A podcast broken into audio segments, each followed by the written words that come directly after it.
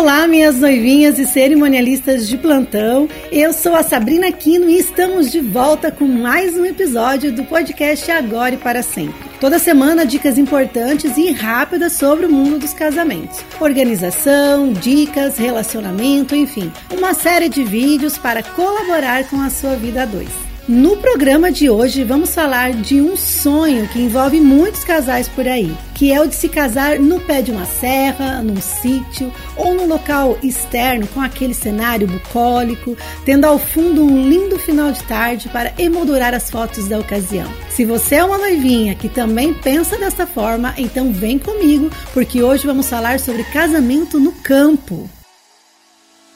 Bom, como eu disse, o tema de hoje é sobre o casamento no campo. Mas antes de mais nada, deixa eu te pedir um apoio. Toda semana a gente prepara um assunto novo por aqui e eu queria te pedir como incentivo para que você se inscreva no canal e aperte o sininho para as notificações. Isso é muito importante para que possamos continuar a produzir mais programas como este. E vamos ao nosso tema então. Bom, como percebemos, entramos recentemente no outono e a temperatura nos convida para um casamento no campo. Normalmente, este tipo de evento é um sonho das noivas, que pensam numa cerimônia bem romântica, simples e com uma linda paisagem natural como pano de fundo. Antes de decidir, os noivos precisam saber se curtem a ideia de uma cerimônia ao ar livre, se o local escolhido apresenta comodidade para os convidados, se combina com a personalidade dos noivos e se tem fácil acesso ao local escolhido. A vantagem também é que os profissionais de fotografia e de vídeo terão a luz natural para poder aproveitar a paisagem do local. Essa decoração natural acaba rendendo também lindas fotos e boas recordações. Porém,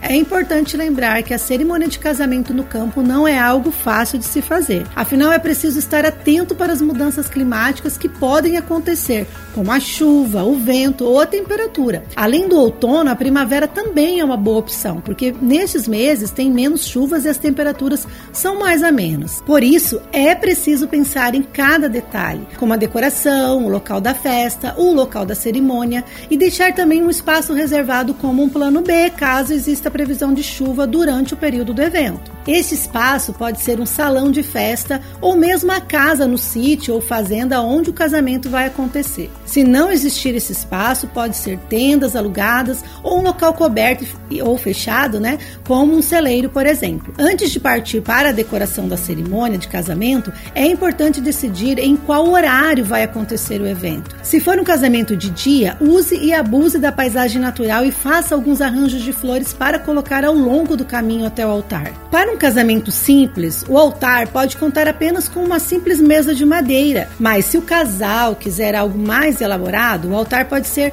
decorado com um arco de folhas e flores, ou mesmo até usar um elemento rústico como uma porta antiga, por exemplo. Se for uma cerimônia noturna, é importante planejar uma decoração com velas e um varal de luz, que além de criar um ambiente super romântico, vai deixar mais charmoso e ajudar na iluminação. Mas atenção, se for à noite, invista em luz. No dias que antecedem o evento, faça um teste de horário no mesmo momento em que vai acontecer a cerimônia.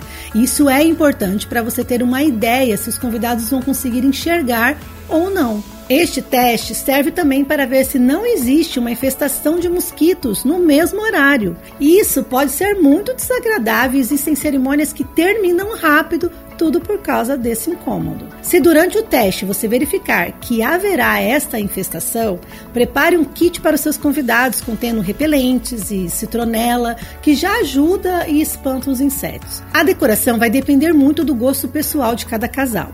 Não é necessário muito investimento. O mais interessante neste caso é usar apenas alguns elementos decorativos como arranjos de flores e investir bastante em elementos rústicos, como móveis de madeira antigos e simples, pois eles acrescentam um charme a mais na festa. Porém, isso não é uma regra. Se você quiser, saiba que também é possível fazer uma decoração com elementos mais sofisticados e modernos no campo. Invista em folhagens e arranjos de flores, feitos em vasinhos de vidro ou mesmo pequenos em caixotes de madeira.